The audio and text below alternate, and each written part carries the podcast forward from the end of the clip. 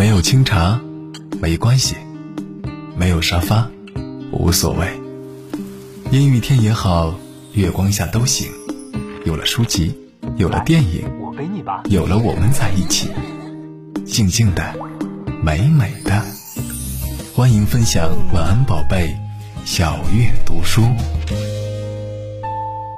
嗨，你好，欢迎来到小月读书。今天我们一起来读的是一本如何阅读一本文学书的书，对，书名也和阅读有关，就叫如何阅读一本文学书。书的腰封这样写道：遇到这本书之前，你并不知道自己会爱上文学。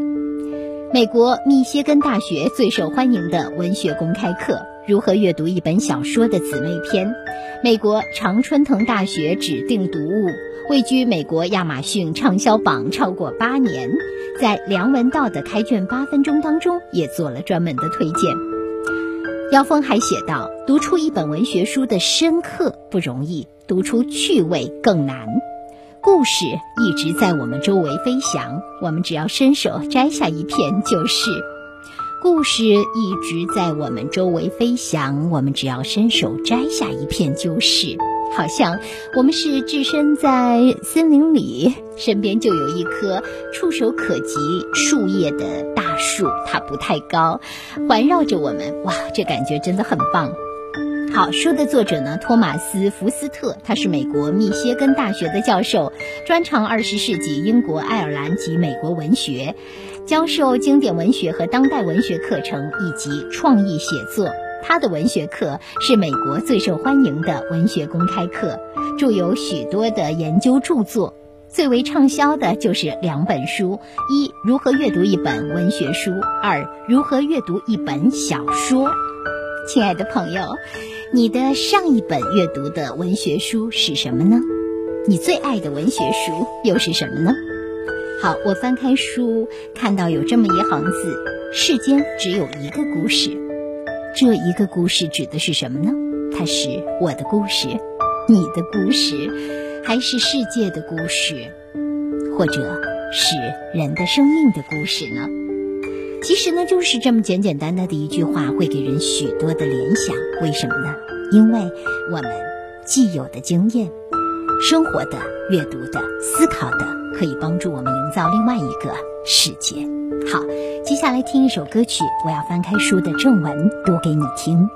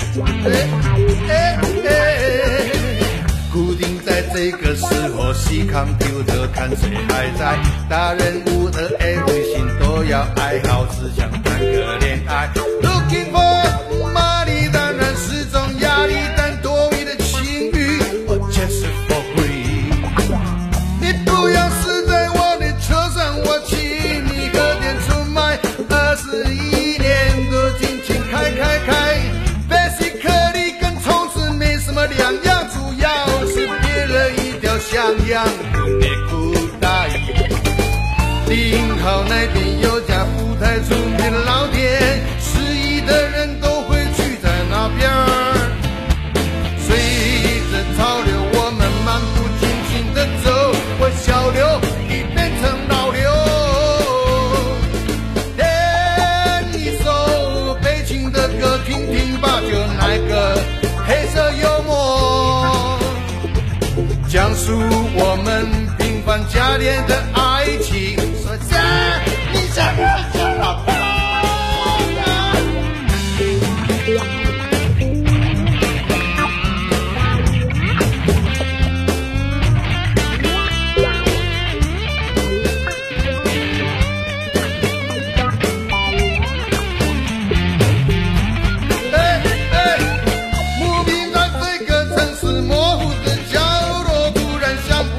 什么时候曾经被爱？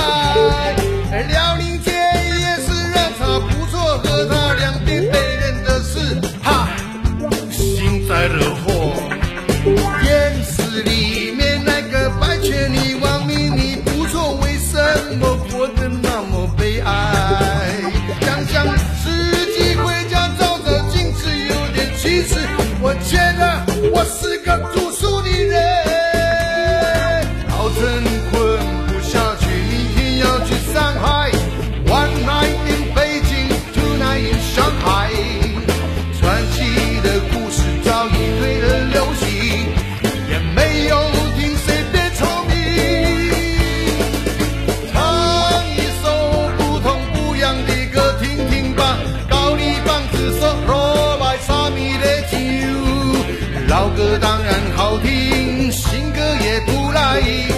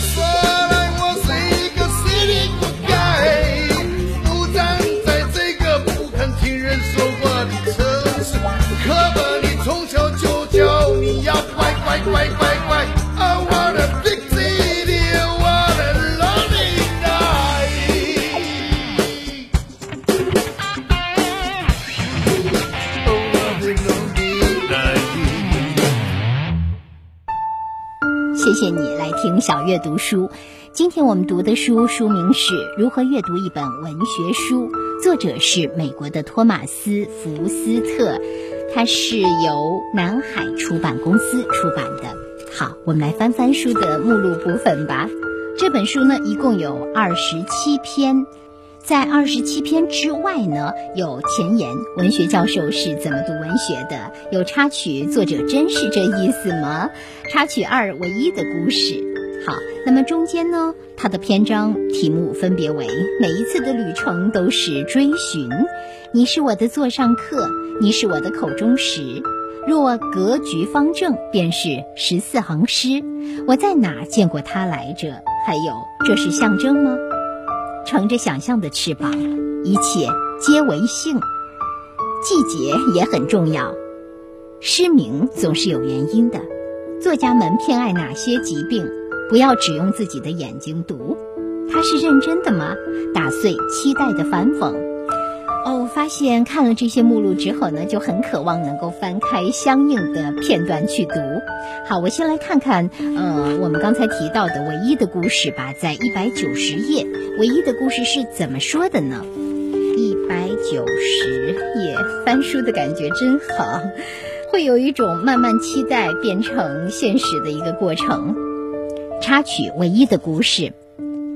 我们花了不少时间考虑阅读涉及的具体任务，比如考虑这个怎么会表示 x，那个如何象征 y 之类的。当然，我相信这个和那个 x 和 y 都很重要，而且你多少也相信这一点，不然我们也就讨论不到现在。但是至少在我看来，在所有这些具体解读行为背后，还有一个更大的真理。这个真理呢，为创作小说、戏剧、故事、诗歌、散文、回忆录提供材料，并推动他们发展。虽然很多情况下，连作者自己都可能意识不到这一点。这一点呢，我前面提到过，而且一直在运用，所以呢，也不是多大的秘密。再说了，这也不是我的发明或发现，所以我这不是邀功请赏。但这句话我还需要再说一遍，那就是世间只有一个故事，只有一个故事，举世皆然，历来如此。无论何时何地，无论是用钢笔书写于纸上，还是用鹅毛笔写于沙草纸上，无论是敲击键盘还是弹拨琴弦，都在讲述同一个故事。从第一个男原始人阿哥回到山洞，向第一个女原始人阿妹讲述如齿象逃走的故事以来，所有人讲的所有故事：挪威人的英雄故事、萨摩亚人的创世故事、万有引力之虹、源氏物语、哈姆雷特。去年的毕业演讲，上周的戴夫巴里专栏，在路上，里约之路未选择的路。都来源于同一个故事，又反过来丰富这个故事，是什么故事呢？这很可能是你提出的最棒的问题，但是很抱歉，我只能给你一个挺没劲的回答，我不知道。他没讲什么，可又无所不包。他不像哀歌那样讲述某个人的死亡，也不像马耳他之音那样讲如何破解一个胖男人和一只黑鸟的谜团。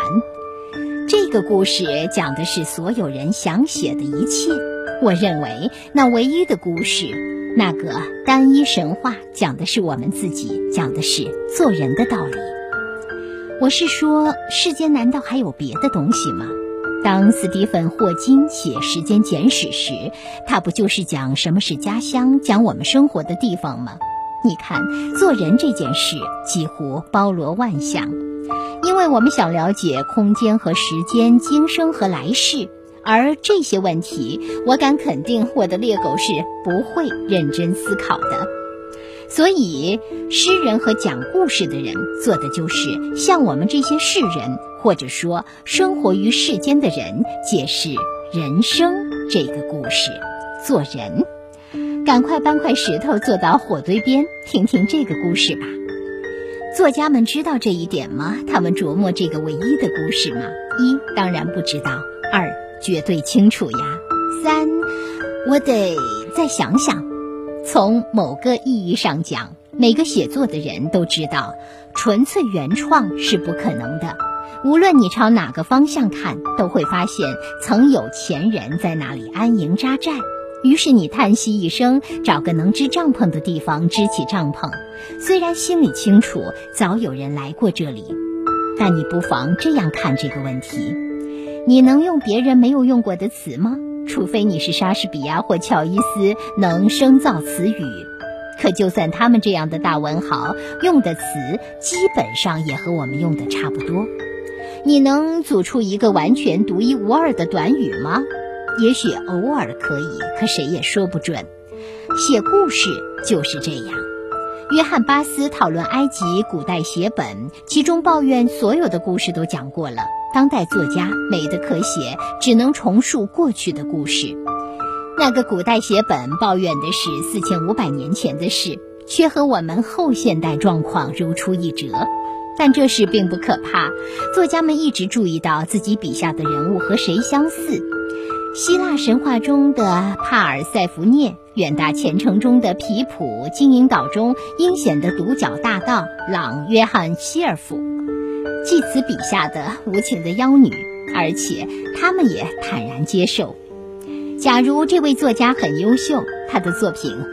往往看上去不会是毫无创意、毫无价值的派生物，恰恰相反，它反而因为呼应早期作品而获得深度，令读者产生共鸣，从经年累月反复运用的某种基本模式和倾向中获得厚重感。再者，这样的作品实际上读来也令人更踏实，因为我们能从中看出似曾相识的元素。我怀疑那种从未借鉴前人写作、完全独创性的作品，会因为缺乏熟悉感而让读者心里发毛。所以，作家有可能知道世间只有一个故事。可还有另外一种可能，就是作者假装不知道。当作者坐下来或者站起来写作时，他必须练习失忆。无论什么活动，积累上千年，其负面的分量都够沉重。在一次三十岁以上男人组男子篮球联赛中，我不经意间让一个队友乱了方寸。在比赛开始前，我们正练习罚球，我突然冒出一个念头，而且就像二傻子一样憋不住话，问道：“伙计，你想没想过，当你罚球的时候，有可能会出多少错？”他刚举起球，一下子停住了，说了句：“呃，这下我一晚上进不了球了。”他说的没错，早知我这话有此功效，我干脆找对手热身去了。现在试想一下，你要写一首抒情诗，从萨福到丁尼生，到弗罗斯特，到普拉斯，到魏尔伦，到李白，无数天才诗人站在你背后，想想喷在你后脖颈上的呼呼热气，所以你得失意。当作家开始写作，他得把各种声音关在门外，写他要写的内容，说他必须说的话。这种遗忘的窍门，就是清除他大脑额叶的记忆，这样他的自己的诗才有机会出现。他可能绝不会，或者很少会有意识考虑到这些问题。但是，自从六岁时姑姑送他一本罗伯特·路易斯·斯蒂文森的儿童诗源起，他就开始读诗，一周要狼吞虎咽地读两三部诗集。华莱士·斯蒂文斯大多数的诗集，他都背得滚瓜烂熟。换句话说，诗歌史从未远离他。那潜意识中庞大的诗歌数据库总是在场。还有小说，因为他也读小说。现在你知道，我喜欢让事情简单化。我绝不崇拜新兴的法国理论或哪一派的术语，但有时候离了他们还真不行。我现在讨论的问题涉及几个我们要考虑的概念。首先是我在前几章提到过的，叫做互文性。这个词很笨拙，可表达的概念很有用。它是苏联杰出的形式主义批评家米海伊尔·巴赫金提出的。他主要将这一概念限定在小说分析中。但我们不妨学学 T.S. 艾略特，他是诗人，但是呢，认为这一概念可推广到整个文学领域。互文性的基本前提实际上非常的简单，那就是一切皆有联系。换句话说，你写的一切和别的作品相互关联。这一点上，作家有的时候倒挺坦率，会开诚布公的予以说明。像约翰·福尔斯在《法国中尉的女人》中那样，借鉴维多利亚小说的传统，尤其是托马斯·哈代和亨利·詹姆斯的作品。在某一处，福尔斯写下一个极具詹姆斯风格的句子，其中充满了嵌入式从句、错误的句子开头、延迟的表达效果，直到他完完全全、痛痛快快地模仿了这位大师，才又宣布：“可我不该模仿这位大师。”我们懂得他的玩笑，而与他装作不知道自己的特殊居心相比，这个包袱使戏仿的效果更好。因为说这话好比使了个眼色，让我们从始至终都知道内情，知道是怎么回事儿。好，文字很长，我就不再往下读了。但是呢，我们读到这里，终于明白作者所讲的啊，总是同一个故事，世间只有一个故事的道理。他认为呢，所有的故事都在说人生，都在说做人。你同意这个观点吗？当然，你可以有自己的想法，可以同意，也可以不同意，这一切都随你的心意。这就是读书的自由，就好像我们读一本书，我们可以一边读一边批评作者，皱起眉头，你怎么这么说？但又乐在其中，也可以不由得惊叹：哇，这作者太厉害了！他说出了我想说的，但是却又无法表达的，又或者是他超出了我的想象，都可以。这就是读者的自由。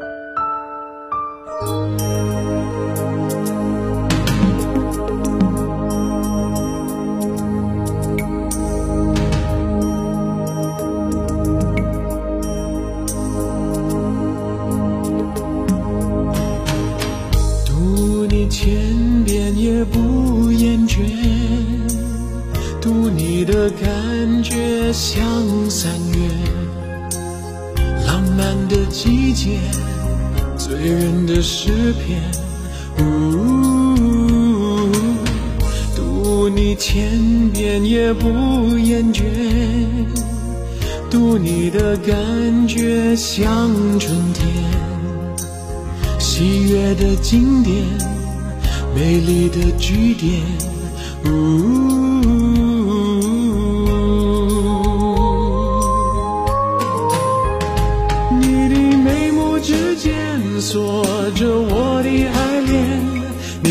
唇齿之间留着我的誓言，你的一切一动作有我的视线，你是我的诗篇，读你千遍。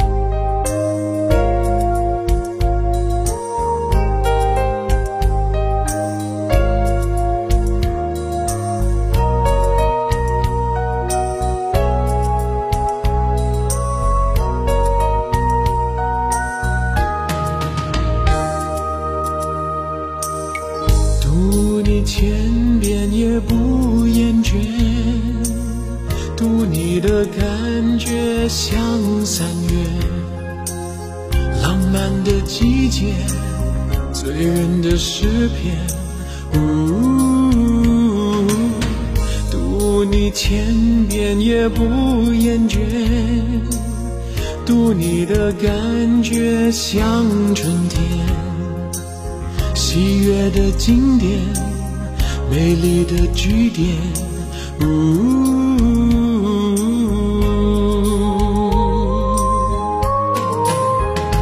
你的眉目之间锁着我的爱恋，你的唇齿之间留着我的誓言，你的一切一动作有我的视线，你是我的诗篇。读你千遍也不厌倦，你的眉目之间锁着我的爱恋，你的唇齿之间留着我的誓言。你的一切一动作有我的视线，你是我的诗篇，读你千遍倦，读你千遍也不厌倦，读你千遍也不厌倦，读你。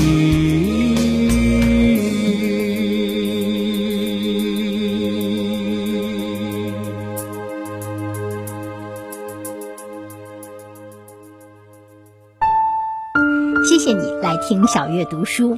今天我们读的是美国的托马斯·福斯特的作品《如何阅读一本文学书》，很有意思。他带着我们去探寻书本背后的秘密。好，接下来呢，我想看看文学教授是怎么读文学的，这是书的前言了。你说林德纳先生，那个畏畏缩缩的家伙，正是林德纳先生那个畏畏缩缩的家伙。怎么，你以为魔鬼长什么样？要是他浑身火红，拖着尾巴，长着犄角和分叉的蹄子，连傻瓜都不会上当。我和班上的同学正在讨论洛兰·汉斯贝利的《阳光下的葡萄干》，这是一部美国戏剧的杰作。我好心好意向他们指出，林德纳先生就是故事中的魔鬼，但是和以前一样，他们难以相信，连连追问。故事讲美国芝加哥的黑人杨格一家想在白人区买套房子，已经交了首付款。林德纳先生，一个唯唯诺诺、总是陪着小新的小个子男人，受小区邻里协会的委派，拿着支票，要用更高的价钱买回杨格家的房子。最初呢，主人公沃尔特·里·杨格相信自家的钱万无一失，一口回绝了这个提议。可是没多久，杨哥发现那笔钱被人偷走了三分之二。于是，原本看起来是侮辱的提议，此时却似乎成了他们经济上的救命稻草。在西方文化中，与魔鬼交易的故事具有悠久的历史。其中最典型的一类是浮士德传说，在各种版本中，主人公都会面临某种他渴望得到的东西——权力、知识，或者击败洋基队的一记快球，而得到这一切，筹码是放弃灵魂。从伊丽莎白时代的剧作家克里斯托弗·马洛的《浮士德博士》，到19世纪约翰·沃尔夫冈·冯·歌德的《浮士德》，再到20世纪斯蒂芬·文森特·贝内的《魔鬼和丹尼尔》，韦伯斯特和《该死的北佬》，这一模式始终长盛不衰。在汉斯·贝利的故事中，林德纳先生提议买房。并没有要沃尔特里交出灵魂，实际上连他自己都不知道他要的是灵魂，但他要的确实是灵魂。沃尔特里可以把全家救出经济的泥潭，他要做的只是承认他与那些不愿意与他们为邻的白人确实不平等，承认他的骄傲自尊，他的身份是可以被收买的。如果说这还不是出卖灵魂，那什么才是呢？汉斯·贝利的故事与其他浮士德故事的主要区别在于，沃尔特里最终拒绝了魔鬼的诱惑。此前的故事是悲是喜，全看结局时魔鬼是否得逞。而在本剧中，主人公在心里和魔鬼做了交易，但他反省自己，掂量要付出的真正代价，最终及时拒绝了魔鬼及林德纳先生的提议。戏剧的结尾尽管有泪水有心酸，但从结构上讲还是喜剧。悲剧的堕落近在眼前，但被及时的避免了。沃尔特里经历了与内心魔鬼的较量，与外在魔鬼林德纳的斗争之后，最终没有堕落，而是成长为英雄般的人物。哇，读到这里，我真的很想呢一气呵成把它全读完。作者究竟想说什么呢？你要亲自到书里去寻找答案了。今天的小阅读书就到这里，我们分享的是南海出版公司出版的《如何阅读一本文学书》，祝你阅读快乐。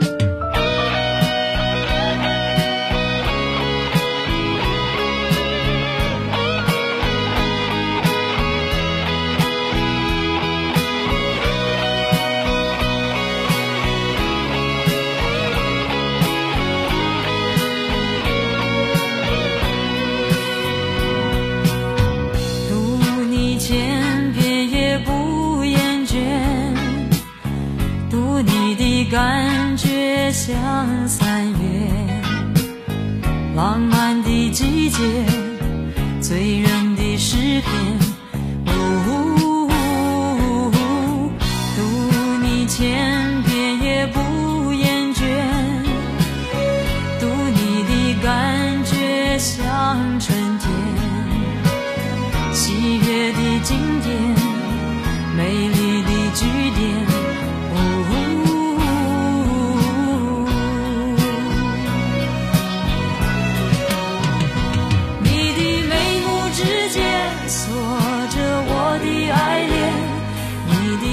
时之间，留着我的誓言，你的一切移动左右我的视线，你是我的诗篇，读你千遍。